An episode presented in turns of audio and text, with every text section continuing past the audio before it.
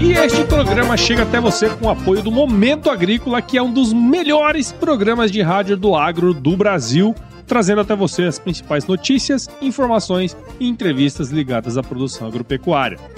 É impressionante o trabalho incansável que o meu amigo Ricardo Arioli faz semanalmente desde 1995, trazendo um dos melhores conteúdos sobre o agro em formato de áudio, muito antes do Agro Resenha existir.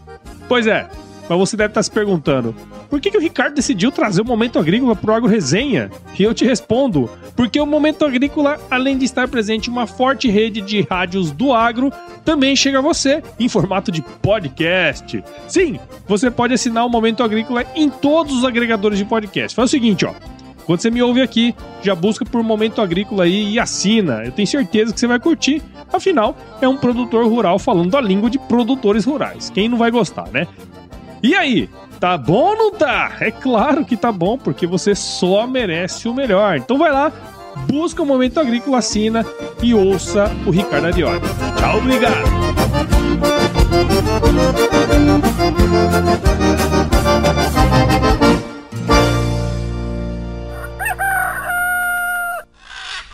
Então, uma dica aí para quem está nos ouvindo e que pensa em empreender, você começar a sua empresa já tendo pelo menos um cliente para quem vender que te garanta um fluxo positivo, é, você fechar no azul ao final do ano, né? é uma mão na roda. Já é assim, muda da água para o vinho a chance da, da empresa dar certo, né? pelo menos naquela arrancada.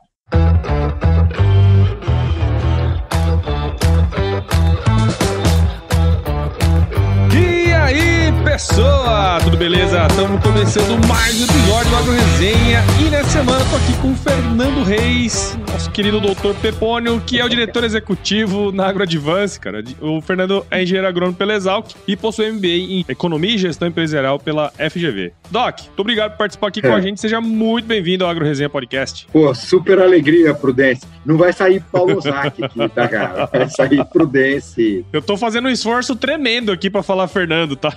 Não, pode, pode falar Pepônio aí, cara, sem, sem, sem problema algum. Show de bola. Bom. Tudo satisfação, cara. Super admiração pelo trabalho que vocês fazem, né? E poder contribuir de algum jeito me deixa orgulhoso. Vamos ver. Show de bola. Não, com certeza vai contribuir muito. E você que tá aí do outro lado ouvindo aqui, já sabe, aqui no AgroResenha Porteira não tem tramela para quem busca se informar sobre assuntos ligados ao agronegócio. Então não sai daí, porque esse bate-papo aqui tá muito legal. Firma o golpe que nós já já estamos de volta.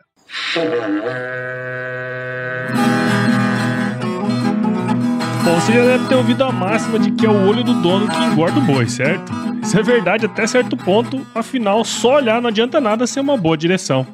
Com base em valores como honestidade, qualidade, inovação nos produtos e excelência no atendimento, a Nutripura, que há quase 20 anos atua no segmento pecuário, te dá essa direção oferecendo os melhores produtos e serviços aos pecuaristas, garantindo resultados positivos não só no campo, mas principalmente no bolso. E eu digo isso não é da boca para fora não, afinal eu trabalhei lá, cara. Eu vi com meus próprios olhos a competência técnica e o cuidado com o negócio do cliente. Saiba mais sobre a Nutripura em www.nutripura.com.br e fique ligado nos artigos que saem no blog Canivete, que na minha opinião é o melhor conteúdo sobre pecuária de corte que você vai encontrar na internet. Siga também a Nutripura nas redes sociais, é só chegar lá no Instagram, Facebook, Twitter e YouTube e fique atualizado sobre o que há de mais avançado na pecuária. Nutripura, o produto certo na hora certa.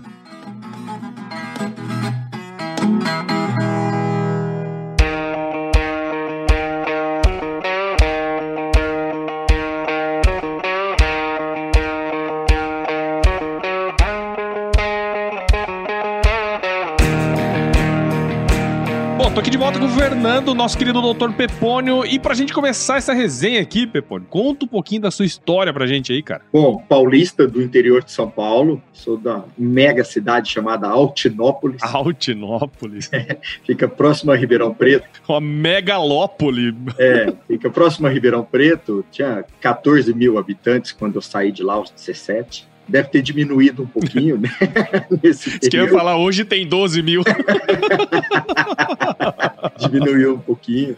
Mas eu adoro a cidade, adoro voltar para lá, para casa dos meus pais e passear um pouquinho lá. E saí aos 17 para fazer Exalc. Eu sou filho de funcionários públicos, tanto meu pai quanto minha mãe. Né? Meu pai é exalquiano também, formado em 70, trabalhou como extensionista na CAT né, a vida inteira. E minha mãe, professora de ensino fundamental. E, então, saí aos 17 para fazer Exalc, fiquei lá até os até 2004, saí aos 23 anos e vim para o Mato Grosso para ser vendedor. Nessa minha graduação, lá na escola, eu trabalhei a graduação inteira com nutrição de plantas, uhum. lá com o professor Witt, fui estagiário do GAP. Saí, fui trabalhar na área como vendedor da Stoller, lá em Sorriso. Fiquei dois anos na Stoller, depois fui contratado pela hoje ICL, mas a época era a Produquímica. Uhum. Fiquei três anos. Então, somando, eu trabalhei cinco anos para outras empresas. Sim. E aí, em 2009, saí, cara. Pra, eu, eu tava claro para mim que eu tinha que abrir meu negócio. E aí, em 2009, eu montei a Fest Agro aqui em Rondonópolis, uhum. é, que hoje é concorrente dessas empresas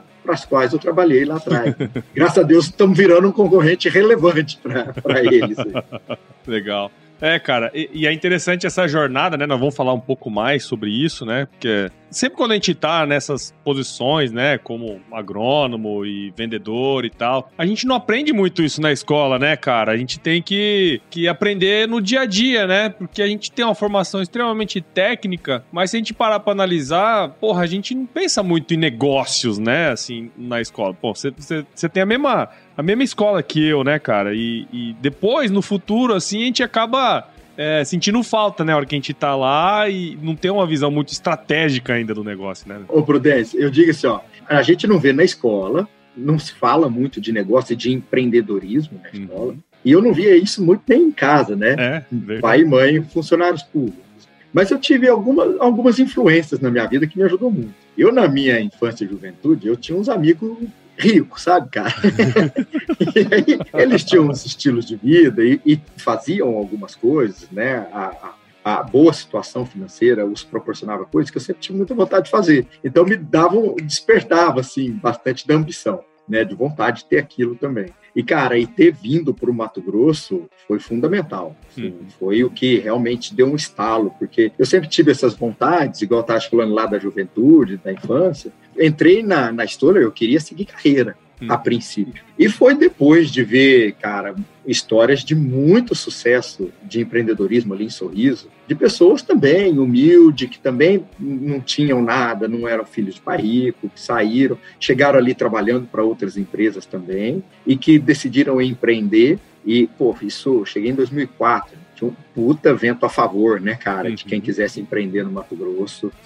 E aí eu falei, meu, por que que eu não não pego uma oportunidade dessa, né? Ah, porque eu tinha, fui desenvolvendo a aptidão e, e para risco e me considerava um cara do ponto de vista de formação acadêmica mais bem formado do que a grande maioria das pessoas que estavam empreendendo ali. Uhum. Embora isso não é determinante para nada, mas eu olhava e falava, poxa, eu consigo fazer algo, eu tenho condição de fazer alguma coisa. Daí fiz o MBA para aprender um pouco mais sobre gestão empresarial e em 2009 montei a empresa, cara. É, esse foi o caminho. Legal. Esse caminho não foi sozinho, né? Claro, a, claro, a abertura da, da, empresa, ela, é, eu tenho dois ex-sócios que eram meus clientes, eram meus distribuidores à época, né? O Marcelo e o Ednei. E então a Fest, ela, quando ela começou, eles eram meus sócios, ajudaram, financiaram o negócio e já eram nosso distribuidor. Então a gente já nasceu com um distribuidor. É. O que é importante, né, para o negócio, né? Poxa, você já começa uma empresa, até uma dica aqui, talvez o que eu possa ajudar mais as pessoas, os ouvintes,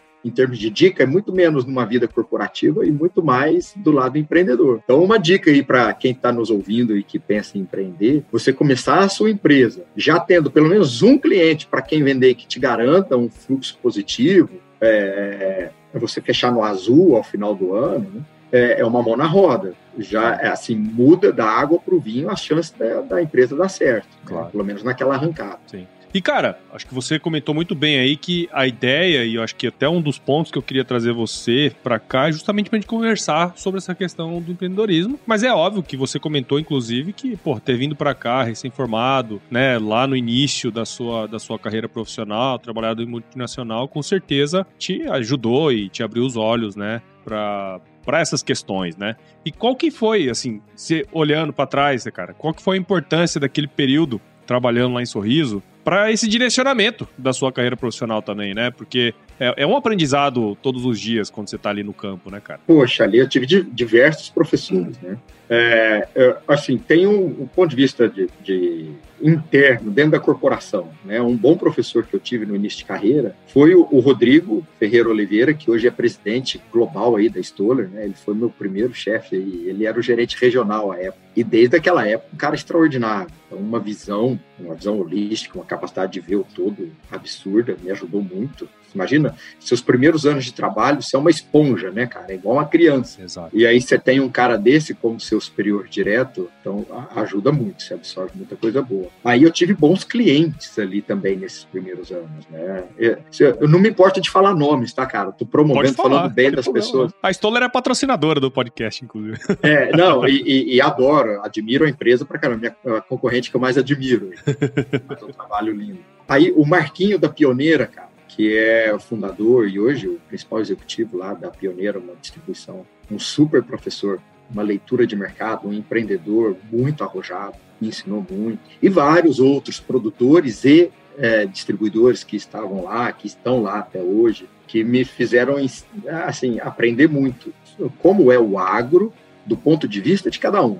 Né? É isso é, é talvez a coisa mais rica de eu ter vivido na ponta esses cinco anos, sabe, Prudência? É, eu ter conseguido entender qual é o ponto de vista do produtor, conversando muito com eles, né? Quais são as dores, o que, que afeta e o que influencia numa tomada de decisão dele.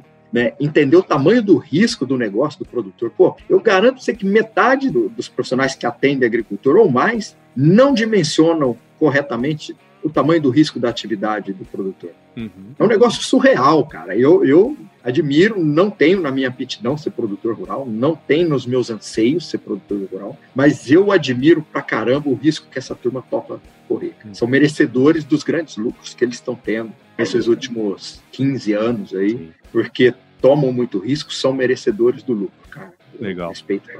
Aprendi a ver o lado do distribuidor, cara, que mata um leão por dia, os caras prensados pra caramba entre o produtor e as grandes indústrias, né? Então, quem não sabe entender a dor de um distribuidor tem muita dificuldade de lidar com eles. E isso, cara. Aí eu, eu, entendi que eu tinha condições de, de empreender e atender bem essa turma. Mas olha só, cara, que interessante, né, essa fala sua. A gente poderia pensar que, de repente, você fosse falar pra gente que você se desenvolveu tecnicamente e tudo mais, né? Mas o insight que você dá pra gente é que, assim, cara, você teve ótimos mentores, né, velho? E, e muitas é, vezes é. a gente não para pra pensar na importância que gente é, mais, não digo mais graduada, mas que gente que tem mais a pele em risco, né, tá jogando o jogo, a importância que esses caras têm pra gente, né? E muitas vezes a gente é, não para nem para escutar, né? Ô, Prudência, hoje, o que a gente mais valoriza como empresário, como contratante, né? A gente está sempre contratando muita gente, chamando para partnership, chamando para sócios o, o, tempo todo. É, e, e, a coisa que a gente mais valoriza e mais busca, e ela é intangível, a gente não consegue, é o conhecimento tácito. Uhum. Não é só o conhecimento acadêmico, teórico, prático, é aquele conhecimento de vivências que a pessoa tem e que vai acumulando saberes, intuições, né, que é muito difícil tangibilizar. E a gente, como agora nós vamos falar um pouco de formação, né? A gente tem a AgroAdvance, que é uma empresa de formação que ajuda a recrutar, ajuda as empresas a contratarem. Eu lancei esse desafio dentro da AgroAdvance, que é, é como a gente conseguir mensurar o conhecimento tácito, uhum. né? dar algum número ou alguma banda de número para ele e, e fornecer às empresas e às pessoas, né? Conseguir mensurar isso de alguma forma que hoje, cara, vale ouro. Hoje está é. mais claro que, que é o que a gente mais busca. É, não tem dúvida, né, cara? Porque muitas vezes não é só a habilidade técnica que define o profissional, né, cara? A gente não. vê aí, tem um livro muito legal que eu gosto, inclusive tá aqui em cima, que é o Empresas Feitas para Vencer, né, cara, do Jim Collins. E ele fala Jim uma Collins. que ele fala uma coisa extraordinária. Ele fala assim, cara, traz o cara, põe ele no barco se ele for bom. Depois você vê o que, que você vai fazer com ele, né, cara? Ô, ô Prudência, você virou Mato Grossense mesmo, né, cara? Porque você já mudou para barco, né? Pantaneiro, né? A analogia do Jim Collins é ao, ao ônibus, né? É, Bota dentro do ônibus. Exato. É, ué. Porque é, né, cara? É. é isso. Bota pessoa boa, melhor do que a gente dentro do ônibus. É. Aí é, é, é insensatez você querer falar para onde tem que ir, né? Deixa esse pessoal muito bom aí que eles. Que eles exato, exato. Eu acho que você deve ter vivido muito so, esse tipo e de. E lido muito Jim Collins também, tá?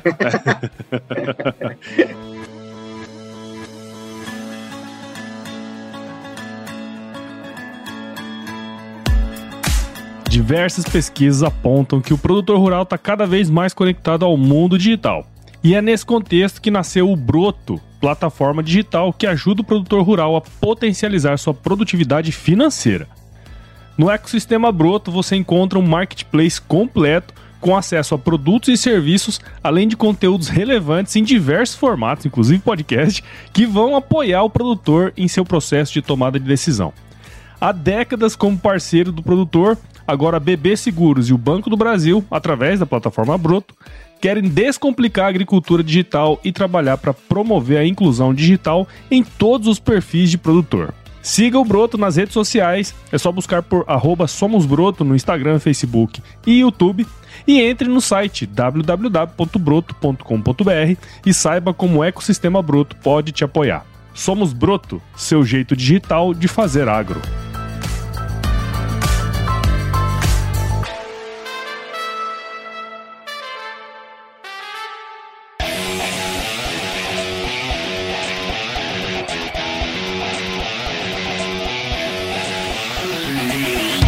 Ponto que você comentou aí, né? Que você ter vindo para Mato Grosso foi um, um despertar, né? Para sua veia empreendedora, profissionalmente falando, foi muito bom também. A gente tem outras localidades no Brasil que tem tantas oportunidades quanto Mato Grosso hoje em dia, né, cara? Muita gente no passado veio para abrir terra, desbravar e tudo mais. Hoje eu já vejo esse movimento do conhecimento, né? O cara vem para ofertar produto, serviço, enfim, toda essa questão, né? A, segunda leva de gaúcho agora veio para trazer é, conhecimento, né? Eu vejo muito isso. E, cara, você contou um pouco isso, né, cara? Mas o que te fez, obviamente, começar a empreender, eu acho que você falou muito bem sobre isso, mas quais foram os desafios na época para um cara tão jovem como você, né? Porque é, uma coisa é você trabalhar 30 anos no Mamute, né? Ser super conhecido, chegar ali e abrir uma empresa com seus 40, 50 anos. Outra coisa é você abrir com nem barba na cara não tinha, né? Como é que foi esse é. desafio para você, cara? É, é assim, Prudente. Chegou uma hora boa de falar dos perrengues, né?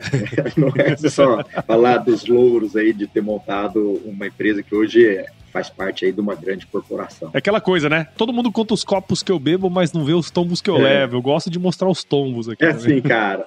Quais foram os desafios, assim? Ao mesmo tempo que foram desafios, foram oportunidades. Eu montei a Fest em 2009 aos 28 anos. Né? E eu não tinha liderado até então, eu saí de vendedor para empresário. Eu nunca tinha liderado uma formiga. Então, a hora que você faz isso, você tem o desafio de aprender a liderar na marca, hum. né? E dar várias cabeçadas nesse, nesse meio do caminho, né? Eu, eu olho para mim, com 40 anos, ainda tô cheio de cabeçada, toda hora eu tô dando cabeçada, né? Você imagina aos 28, né, o, a, o tanto de cabeçada no quesito liderança, aí, que para quem nunca tinha liderado. Então, esse é um super desafio. O segundo, cara, você montar uma empresa, por mais que eu sabia do meu histórico e o quanto eu me preparei, para isso daqui, pô, é o que eu te falei, né, no, no início da conversa. Eu, eu comecei a mexer, na, a trabalhar nessa área desde o segundo ano de graduação, cara. Uhum. Desde os meus 18 anos eu trabalho com nutrição e educação. E fiz isso no grupo que eu considero uma tropa de elite dentro dessa área, que é lá com o professor Witt, lá com o GAP. Uhum. Aí depois disso, eu trabalhei, depois que eu formei, nas duas empresas líderes de mercado, Stoller e Produtinho, uhum. e saí para empreender. E aí, no momento em que você abre uma empresa, na época eu falava empresa de folhar, né, cara? É. É, esse mercado ainda não estava tão consolidado, né? Na hora que você fala que você abriu, que você tem a Fest Agro, uma empresa recém-aberta de fertilizante foliar, naquela mesma hora todo mundo pega, cara, tudo aquilo que você se preparou, que você sabe do teu background, do, do da sua, seu alicerce para aquilo, e joga no mesmo balaio de todas as outras, assim.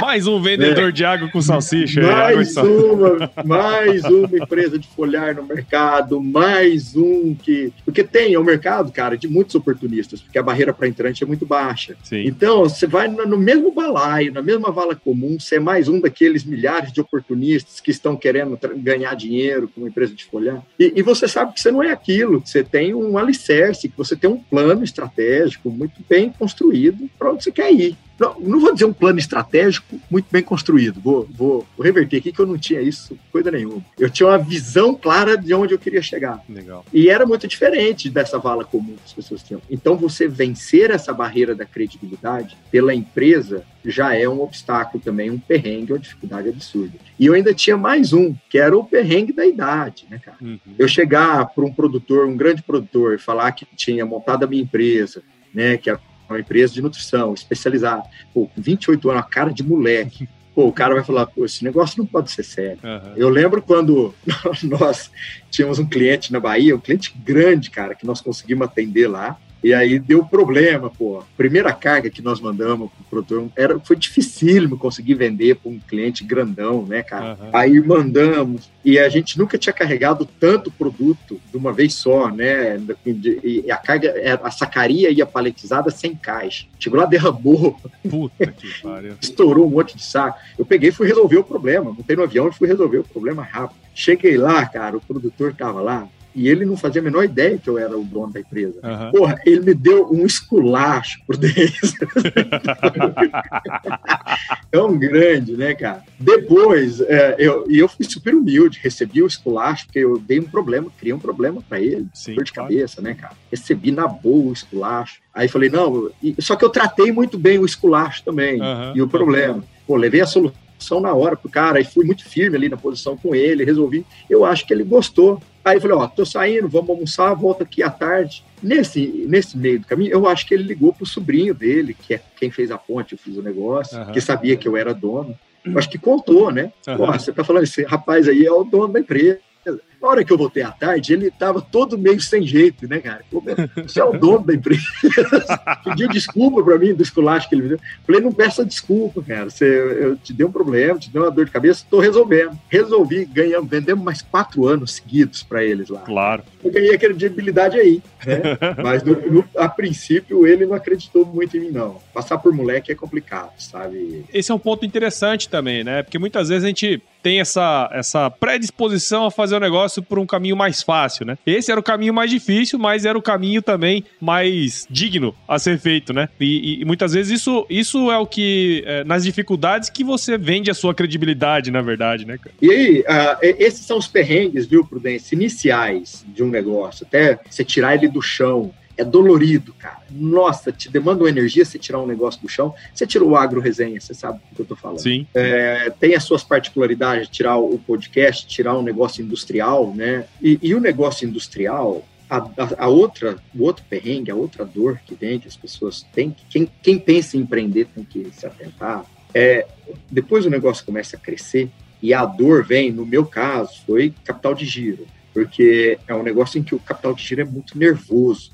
É, você não tem uma, a barreira para entrante é baixa, a barreira para crescimento ela é enorme. É, porque assim, é um negócio que você tem que comprar matéria-prima à vista, uhum. ou no prazo curto, você tem que pagar o seu fornecedor, depois você tem que industrializar, você tem a despesa industrial, uhum. que também você tem que pagar ali na hora, folha de pagamento, energia elétrica, tudo dentro de uma, de uma indústria. Depois você vai vender 80% disso, você vende a prazo safra, recebida ali 240 dias. é. Então você imagina. Tem, um, o, tem uma a, diferença a, grande aí, né? A necessidade de caixa para bancar tudo isso e receber, pegar de volta esse dinheiro só depois de 240 dias. Hum. Tem que bancar isso daí. Então, cara, eu fui indo até meus 30 milhões aí de faturamento, eu fui indo bem, né? Isso foi de 2009 até 2015, 16. A gente foi se aproximando desse nível de faturamento. Depois começou a doer demais, assim, quando você vai, eu não tinha investimento nenhum. O negócio foi totalmente orgânico aqui dentro. Sim. Fala bootstrap, né? Sim. E, e, o negócio foi indo. Chegou nessa época, eu não estava aguentando mais. Aí foi um ponto que eu olhei para as empresas que eram líderes, as empresas que estavam no meio, como nós estávamos, e tinham as empresas pequenininhas. O maior número são das empresas pequenininhas. Uhum. Aí depois elas diminuem muito uh, o número de empresas ali entre 20 milhões, 30 milhões. E aí, Prudência, eu via que as empresas começavam a se acumular muito, a quantidade de empresas que ficavam naquele faturamento, entre 40 e 60 milhões de faturamento. E aí, acima disso, acima de 100 milhões, era um número muito pequeno de empresas, e eu olhava para elas todas, 100% tinham recebido investimento, aporte financeiro. Eu falei, meu, tá claro isso. Elas começam, por que, que tem muita aqui nessa faixa até 60? Elas começam a acumular e, não conseguem crescer mais hum. por falta de dinheiro. Aí recebe investimento, cresce. É, pô, então tá, tá escancarado para mim o que, que, eu preciso fazer. É, é, buscar investimento, buscar um sócio forte que vai injetar capital para a gente crescer. É, inclusive, eu acho que esse ponto que você chegou, que eu acho que eu queria é, trazer, né, cara, que uma vez, bom, para quem gosta de empreendedorismo e tudo mais, né, eu sigo o Flávio Augusto há muitos anos, né, cara, eu acho que um, talvez a pessoa que começou a falar sobre isso abertamente, a primeira pessoa que começou a falar sobre isso abertamente, assim, nas redes e tudo mais, né? Ele fala sempre que as empresas têm três caminhos, né? Primeiro, ela pode fechar as portas, pode, sei lá, falir. Que é o que acontece com a maioria delas.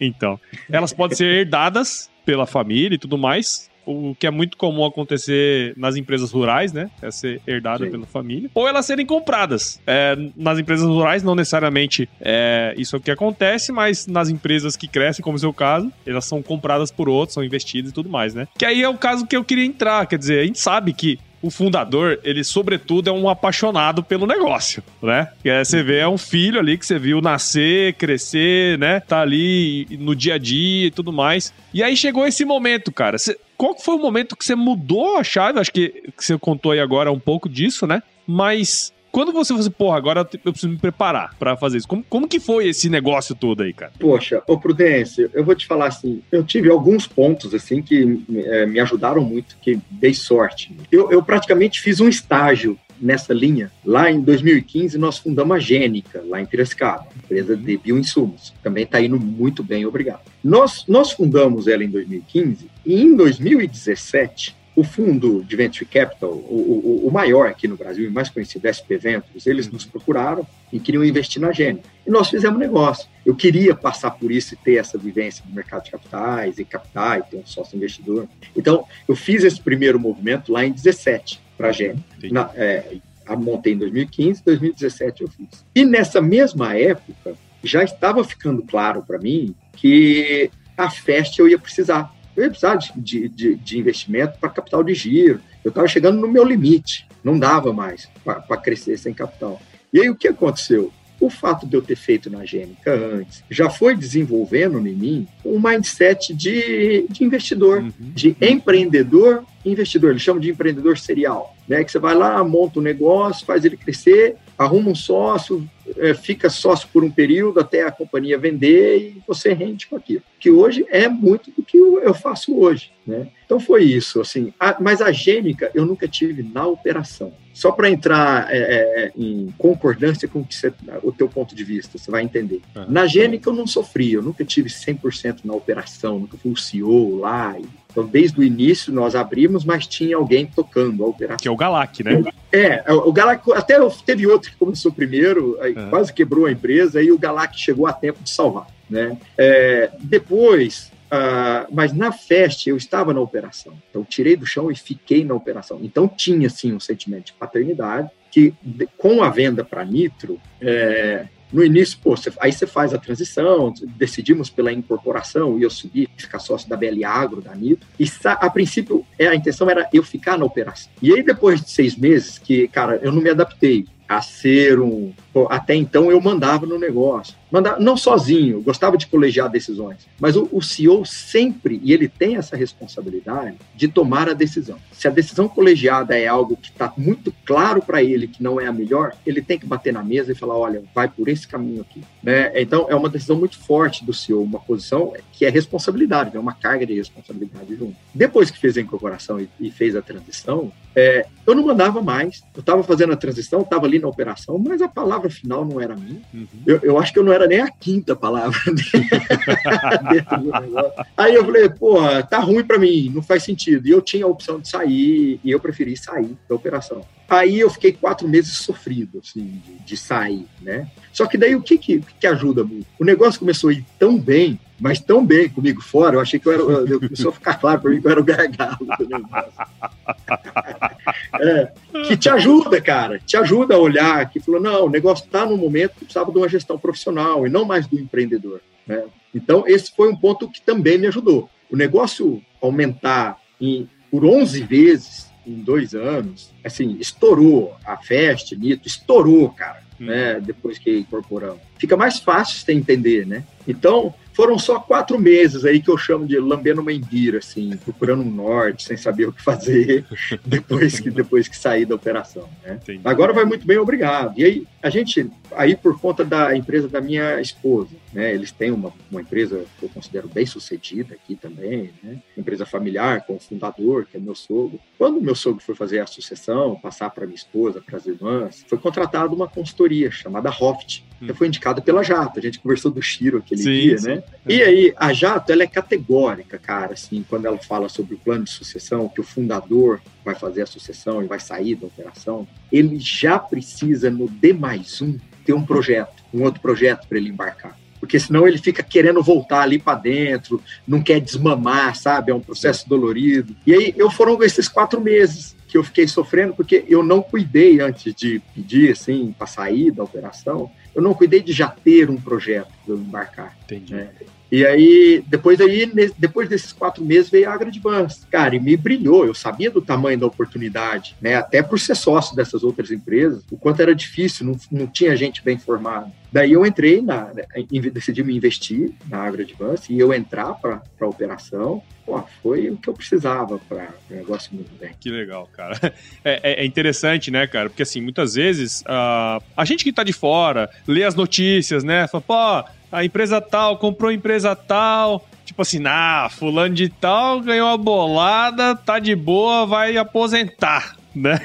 Só que, cara, o sentimento por trás disso tudo, né, cara? A gente que fundou um negócio que, tipo, é, antes não existia, era zero. Aí você fundou um negócio e de repente você vive daquilo, você tá vivendo aquilo naquele o, o, dia inteiro, né? A hora que você perde isso, né? É tipo igual um cara que aposenta, né? E depois de um tempo não, não, não tem rumo, né, cara? Então, essa dor, né? Talvez as pessoas não falem tanto sobre ela. Não sei se eu tô falando é, se, eu, se, eu tô certo é. nisso, mas eu, Não, eu enxergo assim. ajuda, assim. ajuda, é, tudo se aprende, né? Então, aprendi muito sobre isso, resiliência. Cara, você trabalha seu ego na marra, né? Porra.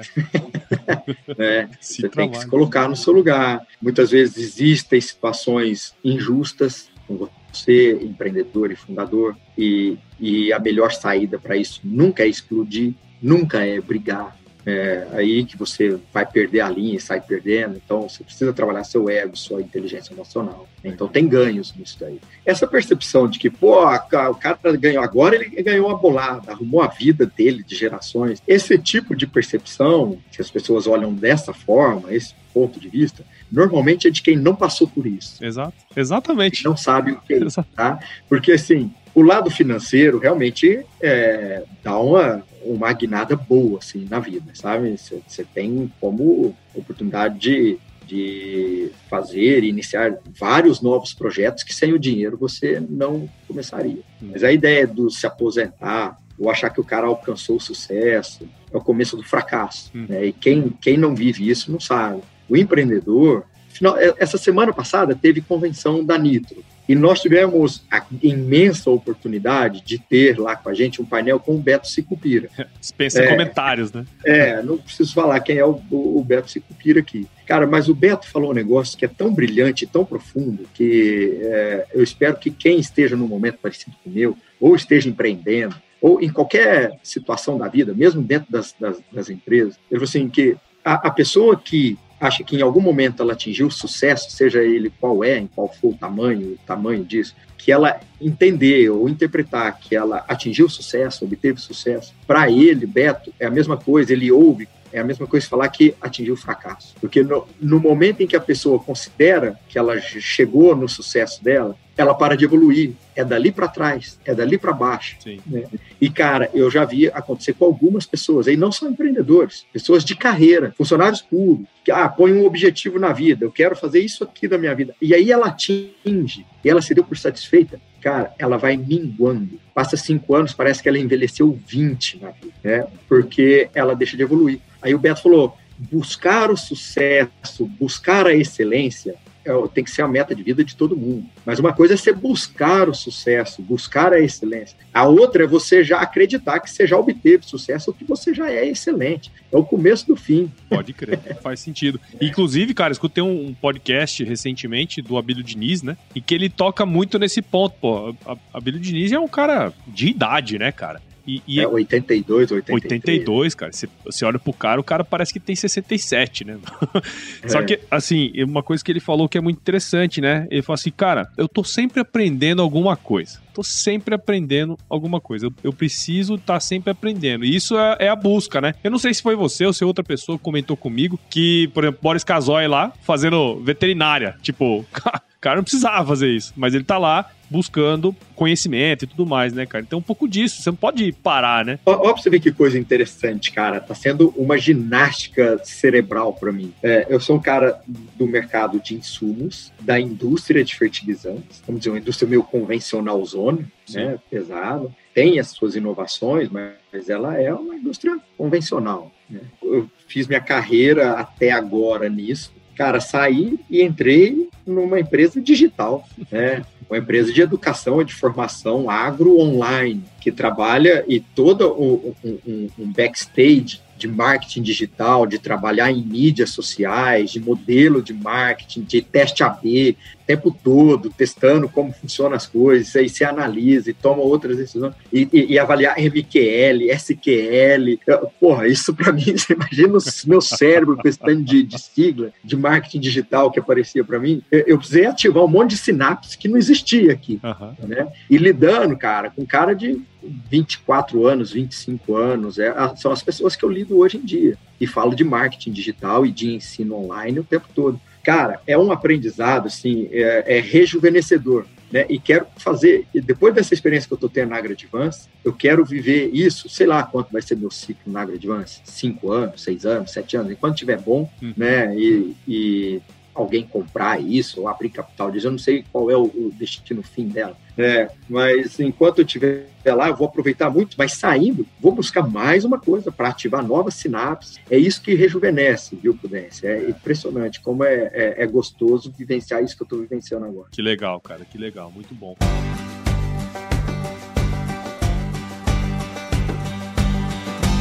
E aí, tá curtindo o bate-papo, cara? Espero que sim. Mas eu tô passando aqui para te dar um recadinho. A missão da Stoller é transformar conhecimento em inovação para a agricultura, gerando valor a todos os envolvidos. Por mais de 50 anos, ela transforma conhecimento em inovação no esforço de impulsionar as culturas a alcançarem seu máximo potencial genético e atingir altas produtividades. E quando se trata de conhecimento, você pode encontrar tudo sobre fisiologia, nutrição e biologia de plantas no podcast Campo On, produzido pela Stoller.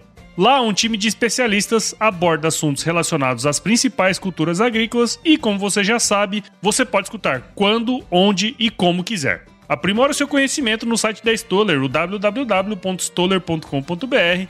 Lá você vai encontrar vários artigos técnicos e o link para assinar o podcast Campo On no Spotify. Lembre-se de seguir a Stoller no LinkedIn, Instagram, Facebook e YouTube. É só procurar por Stoller Brasil. Isso é inovação, isso é Stoller.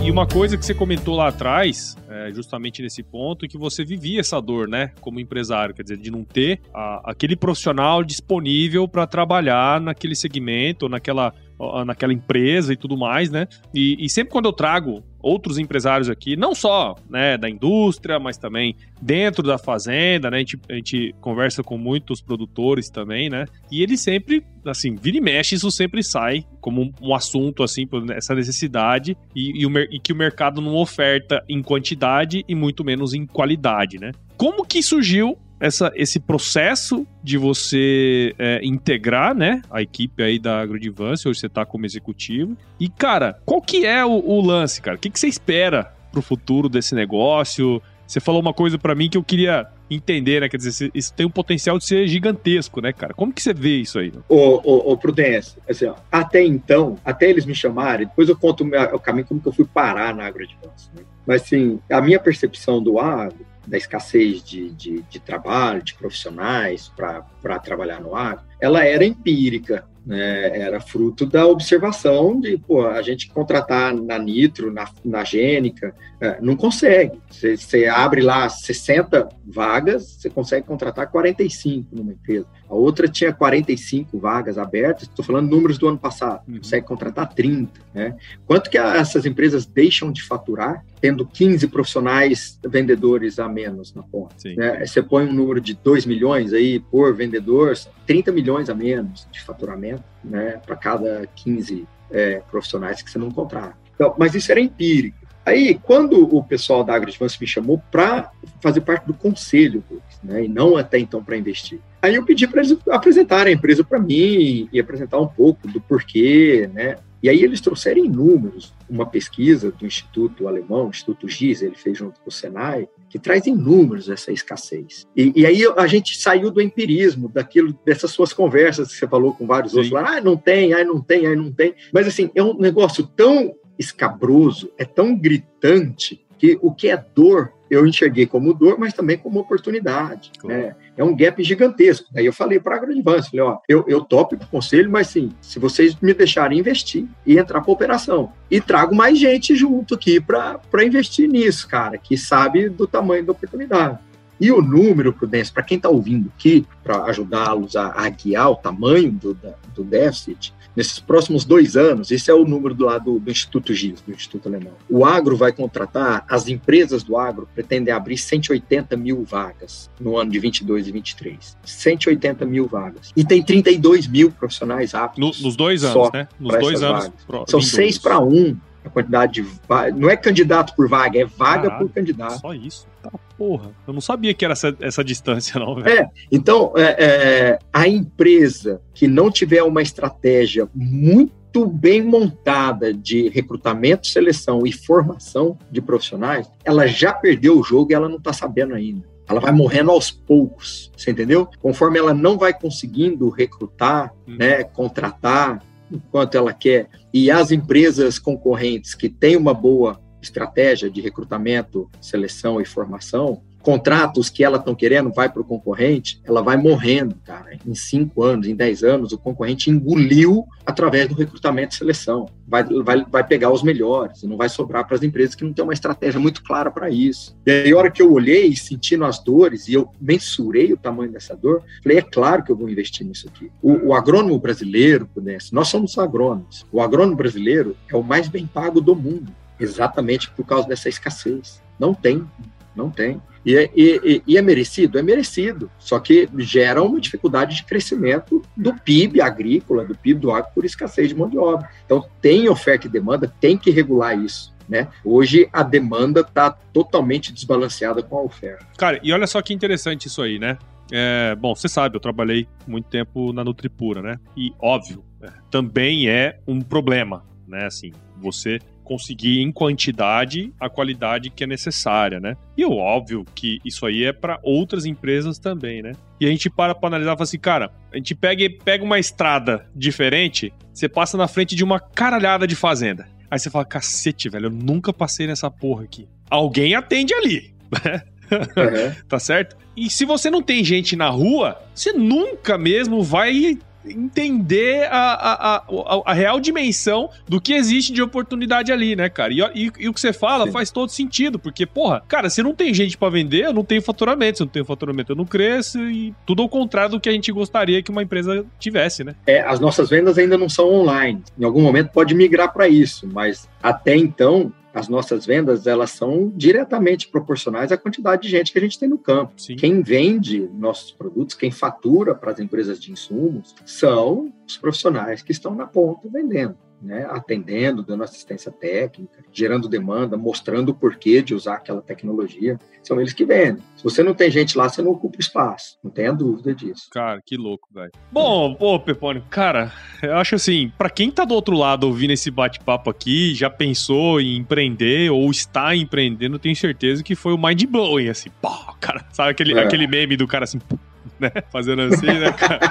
Quem, não, é. quem tá ouvindo não tá vendo o que eu tô fazendo, mas o cara bate assim como se fosse uma explosão na cabeça, né, cara? Porque é justamente é. isso, porra. A gente tem que entender um pouco de negócios também. Eu acho que o que você trouxe pra gente aqui foi muito valioso nesse sentido, cara. Queria muito agradecer essa participação aqui no podcast. Tenho certeza que quem ouviu é, aproveitou cada minuto aqui, cara. Queria muito agradecer e parabenizar você aí pelo seu trabalho. Obrigado. Vou deixar mais uma dicasinha para empreendedores, cara, que é valiosa. Chega, tá. Posso? Tenho tempo. Você, você viu como que você faz para encaixar isso daí, cara? É, a hora que você for escolher negócio para empreender, que direto as pessoas vêm falar comigo, acho que se identifica pelo fato de eu ser empreendedor, e vem dividir comigo o que, que eles estão pensando em fazer, como que eles querem empreender. E eu vejo muita gente, cara, que eu falo, vocês estão nessa, nesse setor, não entra não.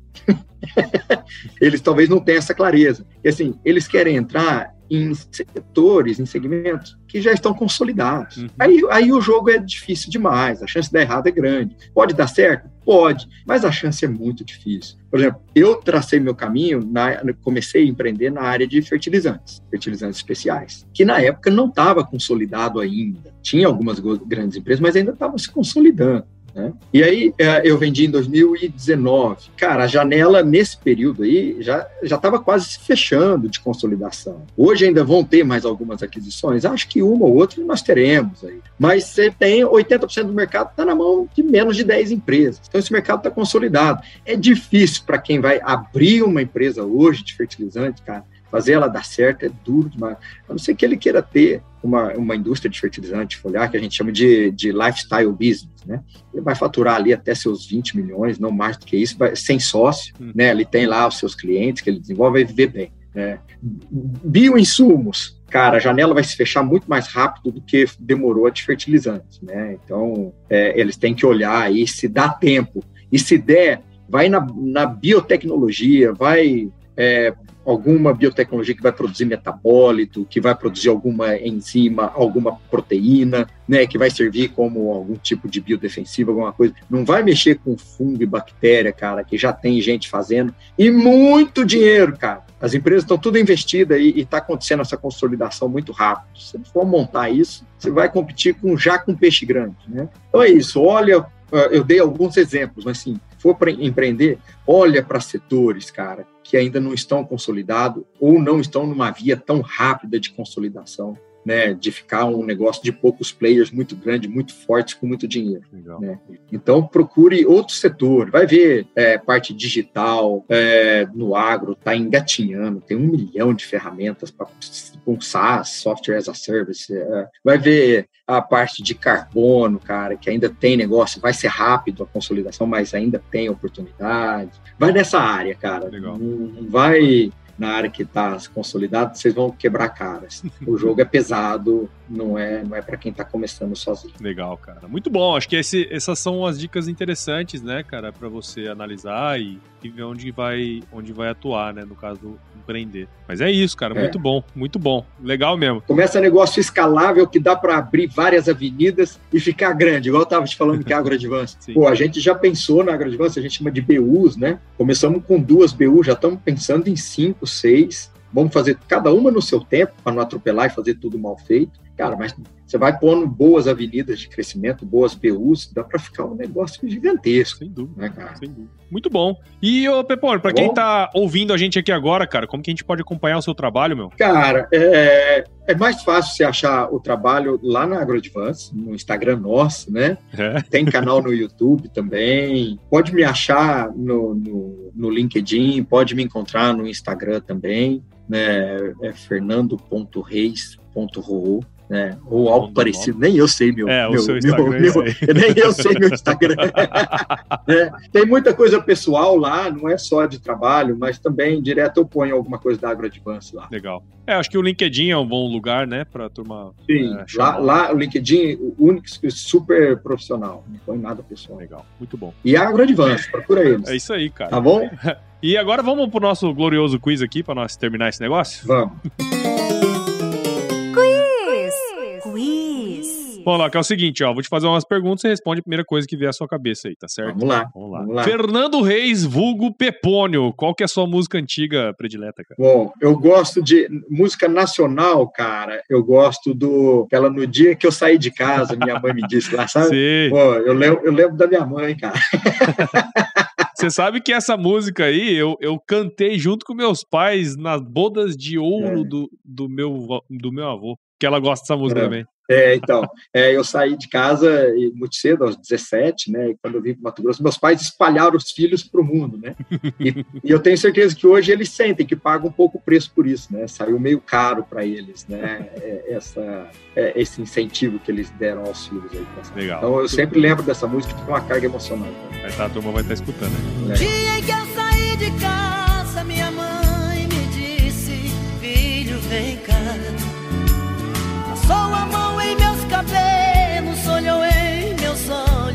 Começou a falar. E, cara, qual foi o lugar mais legal que você visitou? Cara, eu adorei Oslo Ó, e Barcelona. bacana. Dois lugares extraordinários, cada um com as suas particularidades. E na cozinha, cara, qual que é a sua especialidade? Eu sou ruim, hein? Eu sou ruim pra caramba na cozinha. Sou ruim de churrasco. Churrasco pra muita gente, eu me perco. Né? Pra pouca gente, eu acho que eu me viro bem, assim, né? E acho que no churrasco que eu eu diria uma costela Bom, bem assada, tá de, de bastante tempo, assim. Acho que sai uma boa costela Tá bom, do, tá do bom. pepone. É, você tá melhor do que 90% da turma que vem aqui. Tá tá bom. É, é. E, cara, indica um livro aí, cara, que pra você foi importante, que mudou o jogo aí na sua vida. Cara, nós falamos super de empreendedores, né, aqui agora. Então, eu, eu vou falar dois, né? Você acabou de falar do Jim Collins, cara, um, um empresas feitas, tem o feitas para durar e feitas para vencer, né? Qualquer um deles, ele vai falar sobre o, o quanto que a, a disciplina e na minuciosidade, e até duas casas depois da vírgula, né, é, faz a diferença, a, a consistência, né, a execução. Então, esse é um livro. E, cara, para empreendedores, o, o lado difícil das situações difíceis, esse livro é top. né, do Ben Horowitz, é, eu acho que é extraordinário para quem vai sentar numa posição de CEO de uma startup e, e ter que tomar várias decisões super difíceis ali.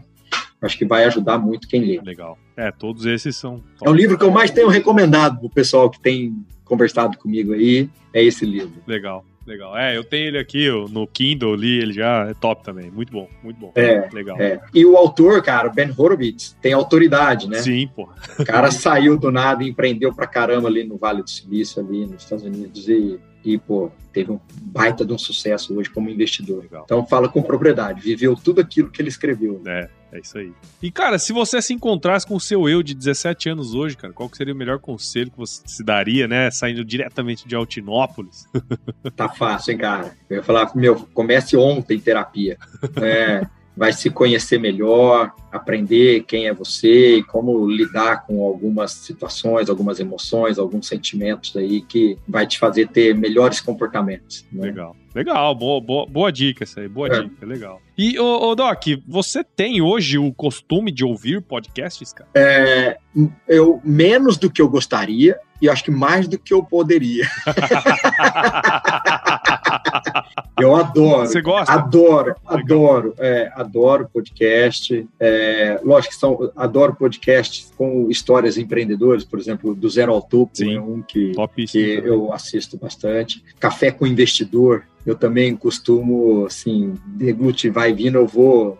É serial o negócio ali, porque é, do zero ao topo é muito do lado empreendedor e o café com investidor É lado é muito do, do, do lado do aprender a investir né, nas startups. Então eu tenho aprendido bastante. E você lembra como você começou a ouvir podcasts? Viajando, É? viajando, é. Ah, entendi que eu passava muito tempo na estrada e que eu poderia aproveitar melhor aquele período, aquele momento ali, do que só ouvindo música. Ó, que eu gosto de música, hein?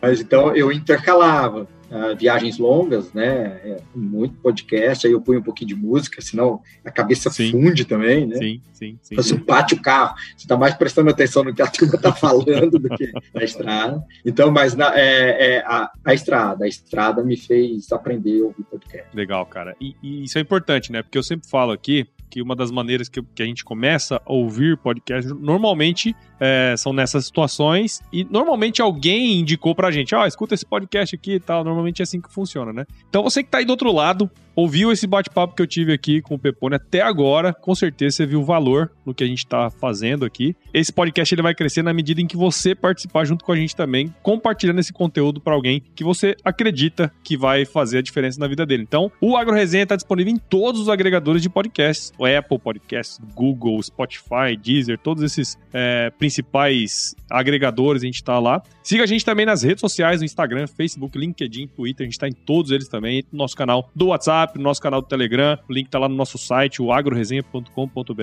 E também na nossa comunidade Agro de Sucesso. Inclusive, você podia fazer uma apresentação para nós lá também, né, Pepônio? Para aprend é. aprender aí com... à disposição. É isso aí, a gente vai aprender com empresários e outros profissionais aí do agro que estão fazendo acontecer em suas áreas de atuação. Escreva pra gente no contato arroba agroresenha.com.br se você tiver alguém para indicar ou se a gente falou alguma merda aqui, pode mandar lá pra gente no contato arroba agroresenha. E nós fazemos parte da rede Agrocast Agrocast, a mais bonita e fofa rede de podcasts do agro do Brasil. Então, se você quiser ouvir outros podcasts, entra lá em redeagrocast.com.br. Muito bom então, Doc. Foi um baita do bate-papo, hein, meu? Obrigado aí pelo seu tempo. É, obrigado. Pô, adorei. Tomara que ajude algumas pessoas aí que, que que ouvirem. Tomara que inspire de alguma forma. Com certeza, cara. E agora que você tá nesse meio aí dos investidores, startups e tudo mais, né? Você tá lidando aí com, com os nerdzinhos do Vale do Piracicaba, cara. Acho que você poderia falar uma frase para eles que resume o que é o agronegócio. Você sabe qual é essa frase? Ah, eu não tenho uh, de bate-pronto, mas eu tenho uma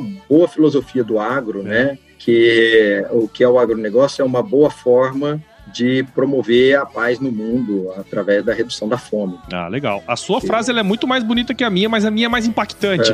É, é. Porque se chover não precisa molhar a horta.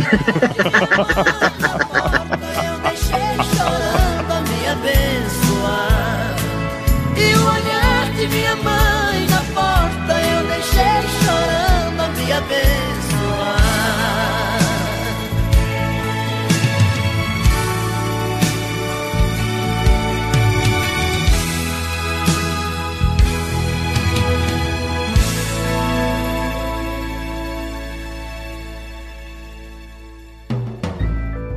mais um produto com a edição Senhor A.